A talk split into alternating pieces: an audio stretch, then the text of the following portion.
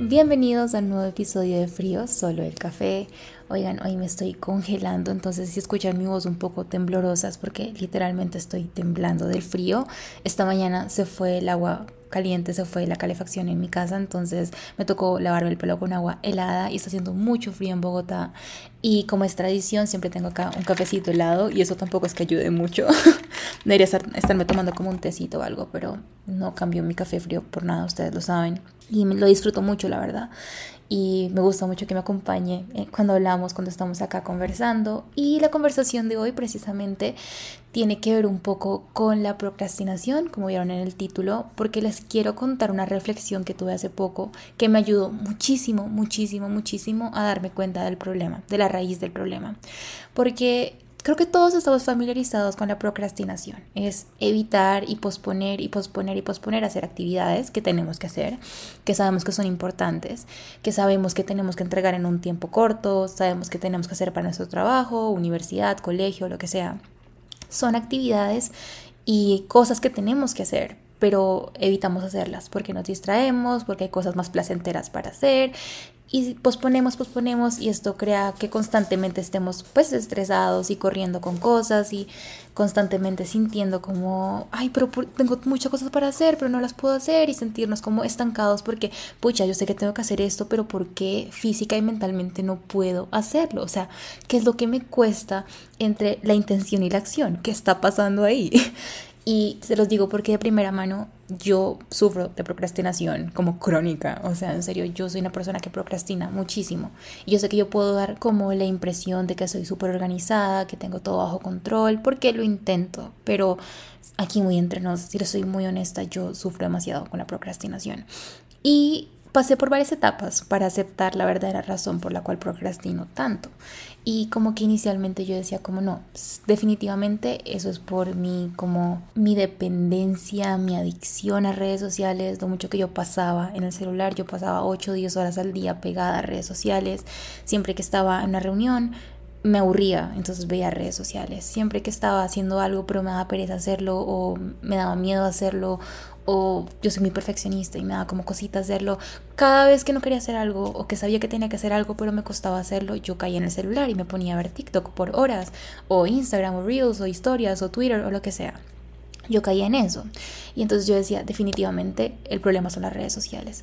Y cuando el año pasado a finales empecé a redefinir mi relación con redes, empecé a poner un montón de límites, yo les he contado bastante de este tema, y empecé como a trabajar en eso. Dije, ya, esto va a acabar con la procrastinación. Y no. Luego me di cuenta que otras actividades me hacían procrastinar. Por ejemplo, me puse disque a aprender a hacer Rubik's como los cubos, esos dos Rubik's, y vivía horas viendo tutoriales de Rubik's en vez de estar trabajando. O a veces me ponía a leer o escuchar podcasts o ver videos de YouTube en vez de hacer lo que tenía que hacer. Entonces yo decía, definitivamente mi problema es que no sé gestionar mi tiempo, no sé organizar mi tiempo. Entonces empecé con el time blocking, que es una forma de gestionar tiempo, que es organizar tu calendario en bloques, poniendo bloques destinados únicamente para una actividad. Y empecé a hacer time blocking y sentía que me funcionaba por un tiempo, pero yo veía que todas estas herramientas que yo intentaba me funcionaban muy bien un par de semanas y luego, ¡pum!, volvía a procrastinar. Y yo decía, bueno, intentemos otro método de gestión de tiempo. Y empecé con Pomodoro. El Pomodoro realmente es un buen método y me sirvió por un tiempo y yo decía, sí, no, por fin le cogí el, tiro a Pomodoro y de hecho les hablaba a ustedes de Pomodoro y toda la cuestión. Y luego, ¡pum!, volví a procrastinar. Y yo decía, ¿qué es lo que pasa? Entonces veía un montón de videos de productividad y gestión de tiempo y organizar calendario y herramientas y aplicaciones y bla, bla, bla. ¡Pum! Volví a procrastinar y yo, ¿pero qué está pasando? Y entonces yo como que decían, si no es un tema del celular, no es un tema de gestión de tiempo, no es que no tenga el tiempo, porque muchas veces siento que incluso pierdo el tiempo, yo no, tengo que tener una rutina más como estricta eh, por las mañanas para estar más motivada, entonces empecé a hacer yoga, empecé a hacer ejercicio y ayudan esas cosas, pero pum, sigo cayendo, pum, sigo cayendo, yo decía, pero oigan, en serio, ¿qué está pasando? Y me empecé a frustrar mucho, porque yo decía, qué, es lo que está pasando. O sea, si yo intento, intento, intento buscar herramientas y veo videos de lo que le sirve a la gente y lo intento por mí misma y me sirve, pero luego me deja de funcionar o me sirve a ratos, me falta disciplina, ¿qué es lo que me falta? O sea, ¿qué es lo que no tengo? ¿Será que no tengo motivación? ¿Será que no me gusta lo que estoy haciendo? ¿Será que no estoy feliz con mi vida? Y empiezo a tener ya como una conversación existencial de, ¿será que esto es algo más grande? ¿Será que no tengo ganas de literal vivir? O sea, era como si mi vida cotidiana me parece tan aburrida que siempre tengo que buscar cosas por fuera, estímulos externos, o sea, yo llegué a ese punto de decir como estoy tan insatisfecha con mi realidad que tengo que estar constantemente buscando estímulos externos, o sea, así de trascendental se volvió la conversación, partiendo de esa frustración de por qué no puedo funcionar, o sea, por qué no puedo ser un adulto funcional, qué es lo que está pasando. Y eso me llevó a llegar como a la raíz de la cosa y es, bueno, yo qué es lo primero que siento cuando no quiero hacer una actividad que me lleva a hacer otra cosa, a ver un video de YouTube, a escuchar música, a cocinar, a leer, a ver tutoriales de Rubik's, que es lo que me lleva a eso en vez de hacer lo que tengo que hacer. Y me di cuenta que realmente para mí es mucho el perfeccionismo, el miedo a equivocarme, el pánico, la ansiedad que me dan ciertas actividades, porque yo soy una persona muy sensible a las cosas, o sea, yo soy muy sensible a todo. Y de hecho quiero hablarles de eso en otro episodio, como de ser paz, como una persona altamente sensible, es algo con lo que me estoy familiarizando apenas, estoy como hablando en terapia, después les contaré ese tema.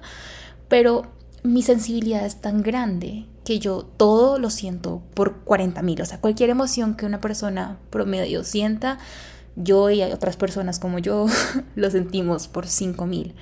Entonces, por ejemplo, mi miedo al rechazo es algo que me provoca mucha ansiedad. Eh, en general, que algo no salga como yo quiero me provoca mucha ansiedad. Em, el equivocarme, el que me corrijan, incluso que me den feedback, que me den retroalimentación así sea positiva, a mí me provoca mucha ansiedad, mucha, mucha. Y el darme cuenta que cosas tan cotidianas y, o sea, es que la vida es así, la vida no es perfecta, no todo lo vas a hacer perfecto, vas a cometer errores, te van a rechazar, te van a decir que no, te van a corregir, te van a decir esto está horrible, vuélvelo a empezar.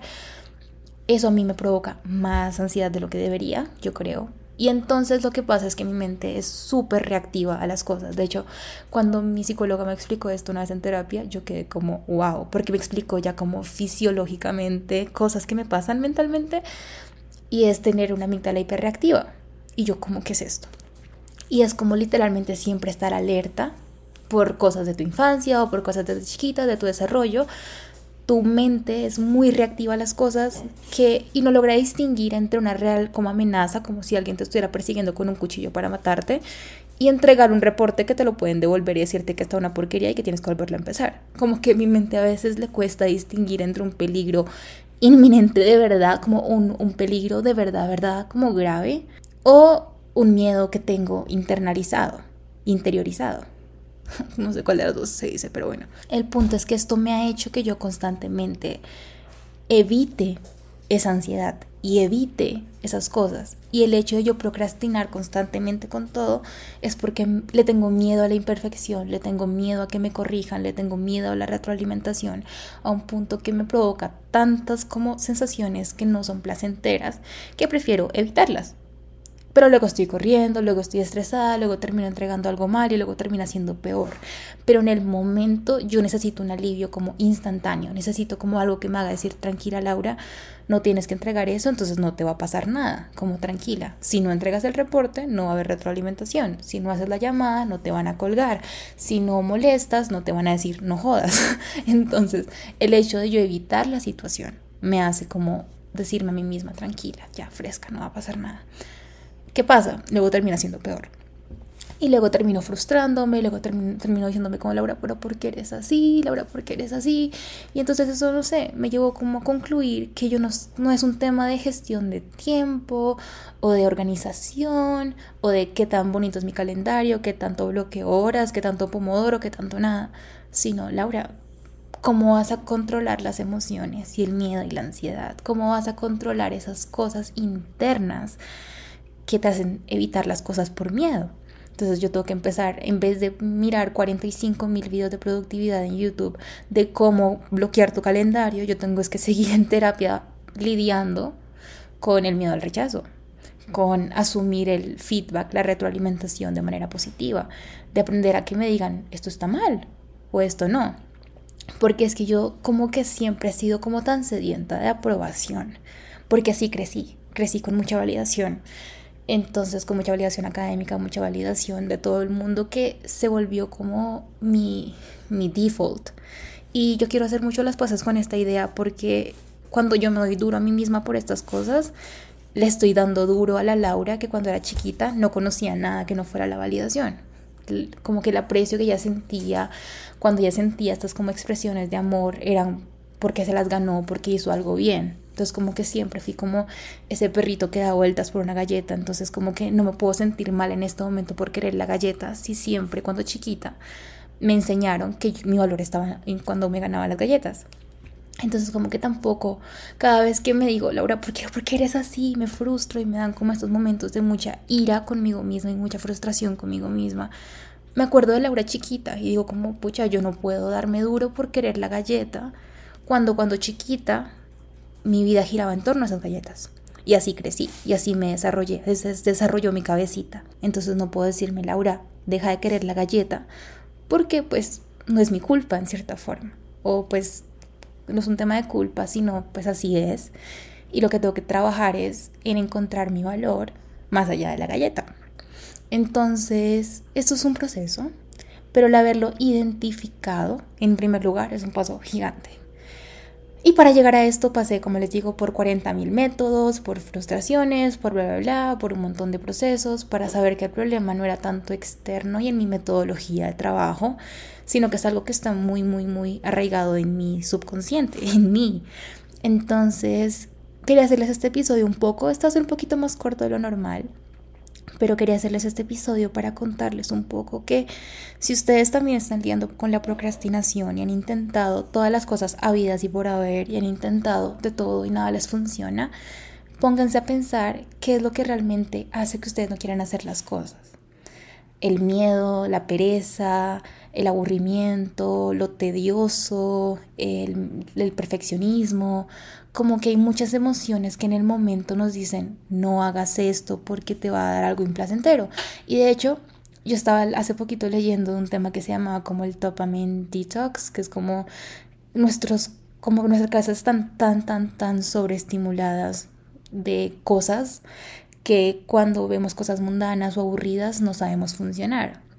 Y yo sentí esto mucho cuando dejé el celular, porque, o sea, pues cuando le disminuía el celular, porque cosas como hacer filas, esperar, caminar, estar en el bus o lo que sea, sin celular, se, o sea, yo decía como que es eso tan aburrido y me empezó a dar como mucha ansiedad el aburrimiento y qué tedioso es esto, necesito ver el celular, necesito esto. Yo llegaba a un punto en el que siempre estaba con el celular eh, cuando estaba lavando la ropa, cuando estaba lavando los platos, cuando estaba cocinando, cuando estaba cualquier cosa, yo tenía el celular ahí como con reels o con TikToks o con videos. Y es como el poder hacer cosas sin ese estímulo, al principio se sintió muy mal, porque mi cabecita no quería estar aburrida porque se acostumbró a estar sobreestimulada. Y algo así se siente esto, como el combatir esas emociones negativas y permitirte sentirlas y no huir de ellas, pero tampoco culparte, porque al final no es tu culpa que tu cerebro quiera defenderte y quiera defenderte de esas sensaciones implacenteras que no te hacen bien o que tu cerebro piensa que no te hacen bien y te hace querer evitarlas.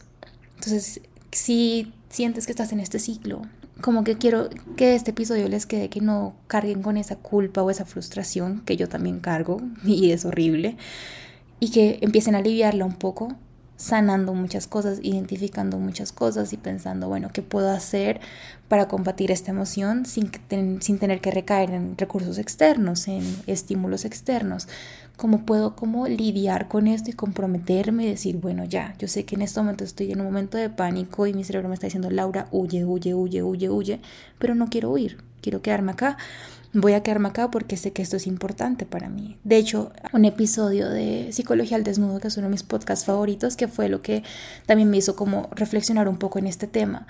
Y me acuerdo que ella decía en el podcast como esto es una forma de no cuidarte, porque si bien en el momento se siente como un alivio inmediato, el evitar la emoción que tienes miedo de sentir, eso hace de cierta forma que estés descuidando algo que es muy importante para ti, un proyecto de vida, tu trabajo, que puede como literal ser lo que te da como tu comida y tu techo, eh, estás descuidando cosas que te pueden hacer crecer, te pueden hacer como mejorar, desarrollarte. Entonces lo que momentáneamente se puede llegar a sentir como un alivio, a largo plazo está haciendo que evites hacer tareas que necesitas hacer por ti y por tu bienestar y por tu estabilidad y por muchas cosas. Entonces recordarte eso también es importante. Creo que eso a mí me dejó súper marcada porque dije como definitivamente yo me estoy haciendo más daño procrastinando que simplemente como sentarme con las emociones y decir, bueno, estoy nerviosa por esto, me da ansiedad de esto, lo estoy reconociendo, lo estoy dejando pasar, pero necesito hacer este reporte, necesito hacer esta llamada, necesito mandar este trabajo, necesito hacer esto, necesito editar esto, necesito trabajar en esto. Eh, porque eso pasa mucho, eso pasa mucho y siento que es demasiado común y necesito que este podcast les quede como un abracito a esa frustración porque créanme, yo lo he intentado todo y hasta ahora es que estoy diciendo como ya estoy entendiendo que realmente el problema es mucho más profundo que un calendario o que un hábito o que Pomodoro o que el celular. Entonces sí, espero que este episodio les sirva un poquito para reflexionar por si están lidiando con esto. Y espero que les haya gustado un montón. Y gracias por escucharme, gracias por estar acá. Y nos vemos de pronto la siguiente semana. Voy a intentar subirle la frecuencia a los episodios, pero me gusta que los episodios tengan como su sustancia detrás, ustedes ya saben. Pero sí, nos vemos en el siguiente episodio. Les quiero.